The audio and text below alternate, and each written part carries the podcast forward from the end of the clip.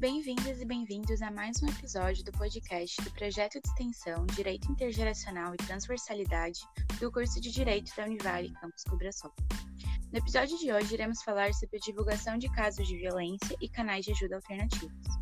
O projeto, idealizado e orientado pelas professoras Melissa Mendes Novaes e Fernanda Pereira Labiac, conta com a participação dos estagiários bolsistas Ariela e Matheus, além dos alunos extensionistas.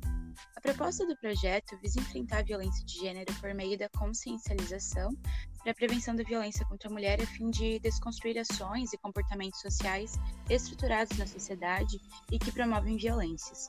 Eu sou a Maria Eduarda, estou aqui com a Gabriela. Nós somos alunas de Direito da Univale, do campus Cobrasol, e hoje iremos conversar um pouco sobre a violência contra a mulher no contexto da pandemia decorrente da Covid-19 e canais que podem auxiliar as mulheres que se encontram nessa situação. Agora eu passo a palavra para a Gabriela. Então, gente, o projeto de Direito Intergeracional e Transversalidade ele está sendo feito devido à pandemia de coronavírus que a gente está vivendo de forma totalmente online. Está sendo bem legal porque a gente vai conseguir atingir um número muito grande de pessoas, já que o projeto vai ser divulgado em redes sociais e tudo mais. Inclusive, eu queria fazer aqui um convite para que vocês visitem nosso Instagram, que é arroba Direito Intergeracional E.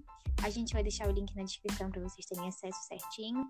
Está tendo várias postagens bem interessantes com foco na prevenção da violência de gênero através da educação. Então, atualmente a gente está vivendo uma pandemia mundial de coronavírus, que é um vírus que causa infecção respiratória, e cerca de 80% das pessoas infectadas são assintomáticas, o que é um dos maiores problemas dessa doença, porque acaba infectando muitas pessoas e às vezes você nem sabe que está doente.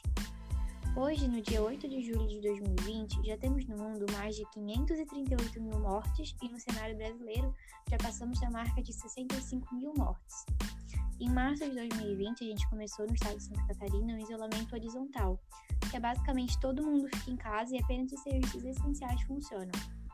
Atualmente, aqui no estado já foi flexibilizado esse isolamento social, o comércio foi reaberto, os ônibus voltaram a circular, mas tudo isso com muitas restrições ainda.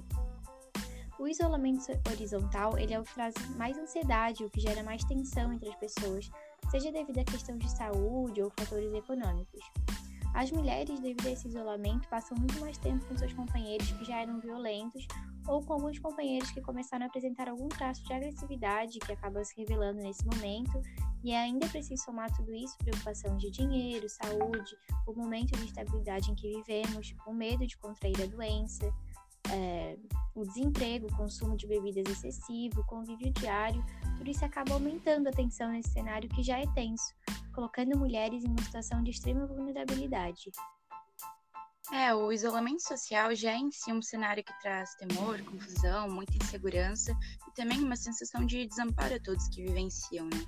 Apesar de todo mundo sofrer com isso, as consequências provocadas pelo coronavírus vão assolar muito mais as pessoas em situação de vulnerabilidade, como, por exemplo, as mulheres, que já viviam em um ambiente abusivo, né? É importante a gente, nesse momento, destacar a importância da divulgação dos casos de violência doméstica, é, como uma forma de conscientizar mesmo, sabe? De como é urgente que seja publicado esses dados devido ao impacto que isso traz a longo prazo. Embora os índices de denúncia tenham diminuído nesse isolamento, a gente ainda precisa se manter alerta, a gente não pode se deixar enganar, porque é possível que esses números tenham diminuído por conta da dificuldade de se denunciar nesse período, já que os companheiros das vítimas estão passando muito mais tempo em casa, controlando o que as mulheres fazem, seus telefones.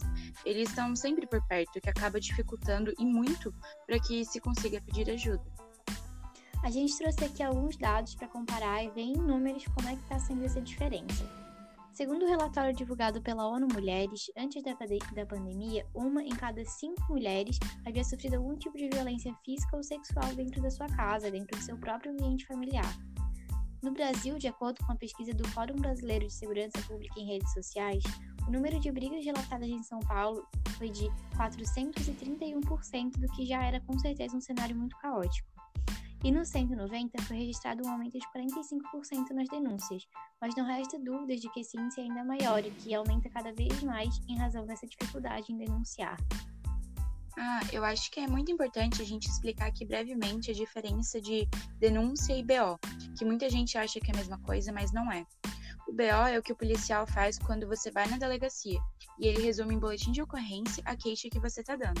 Ou agora pode até ser feito online. E aí a polícia abre inquérito e a partir daí sim que o Ministério Público entra com uma denúncia. É, diante desses dados, a gente vê que a violência doméstica de fato aumentou no Brasil e em, em outros países também mas devemos diminuir os números de boletins de ocorrência e denúncias. E esse fato ocorre especialmente pela dificuldade de as mulheres poderem buscar ajuda e denunciar, ou seja, pelos órgãos que as atenderiam estarem fechados ou com trabalho remoto, seja pela falta de transporte ou pelo isolamento mesmo, que as impede de pedir ajuda a terceiros. Os motivos são diversos, eles variam de acordo com o tipo de isolamento que a família está praticando ou não e de quais medidas públicas foram adotadas devido à pandemia da Covid-19 no local que mora. Então agora a gente vai divulgar alguns canais alternativos de ajuda, além dos convencionais, como 180 ou 190. Tem a Defensoria Pública, que as denúncias podem ser realizadas online com interligação imediata com o sistema de justiça, que garante uma grande efetividade na ação dos órgãos públicos. Também tem o aplicativo PMSC Cidadão, que é uma ferramenta de apoio ao atendimento de emergência, em que você pode mandar fotos, vídeos, áudios e até sua localização em tempo real. Então esse aplicativo ele é muito legal porque ele é, é, ele é ligado diretamente com a polícia militar. E, gente, é muito importante dizer que todos esses links, os telefones, vai estar tudo na descrição do podcast. É, a gente tem também o WhatsApp Denúncia, que é uma rede de apoio online, que você manda uma mensagem é, para a Polícia Civil através do aplicativo WhatsApp, em que os dados são 100% sigilosos e são práticos diretamente por uma equipe de policiais. A gente tem ainda um, é, alguns aplicativos. Um deles é o aplicativo Penhas, que tem informações sobre as delegacias da mulher e também é possível ter conversas de maneira anônima sobre as violências sofridas. É, ainda foi criado agora uma robô que é programada para informar e acolher as mulheres em casos de violência doméstica. É a ISA, que é uma forte aliada das mulheres durante o isolamento social por coronavírus. É, temos ainda a ouvidoria do Ministério da Mulher, da Família e dos Direitos Humanos, que oferta serviços, disponibiliza áreas com indicadores sobre violência e com base em levantamentos feitos pela Ouvidoria Nacional de Direitos Humanos. Tem ainda notícias relacionadas com o tema e perguntas frequentes. Ah, agora ainda foi criado uma, foi lançada uma campanha é, chamada de Sinal Vermelho contra a Violência Doméstica, lançada pelo CNJ e a AMB, em parceria com as farmácias, que as violências, as vítimas de violências domésticas agora poderão pedir ajuda nas farmácias através de um sinal desenhado com batom ou uma caneta vermelha, um X na mão. É, a gente percebe que quanto mais informações de contato, de canais de ajuda as mulheres tenham, melhor, né? Então, esses canais que a gente apresentou, eles são canais que você não precisa necessariamente ligar, o que pode tornar a denúncia um pouco mais fácil, já que como nesse período o agressor está sempre por perto, falar o telefone pode ser uma tarefa difícil. É, nós mulheres sabemos o que essa violência estrutural faz com a gente, então talvez você não sofra agressão física, mas você sofre outros tipos de violência. E é muito importante a gente praticar a sororidade, a união feminina, porque só a gente sente na pele todos os dias o peso que é ser mulher. Então, gente, chegamos ao fim desse nosso podcast. Obrigada a quem escutou até aqui. Eu espero que vocês tenham gostado.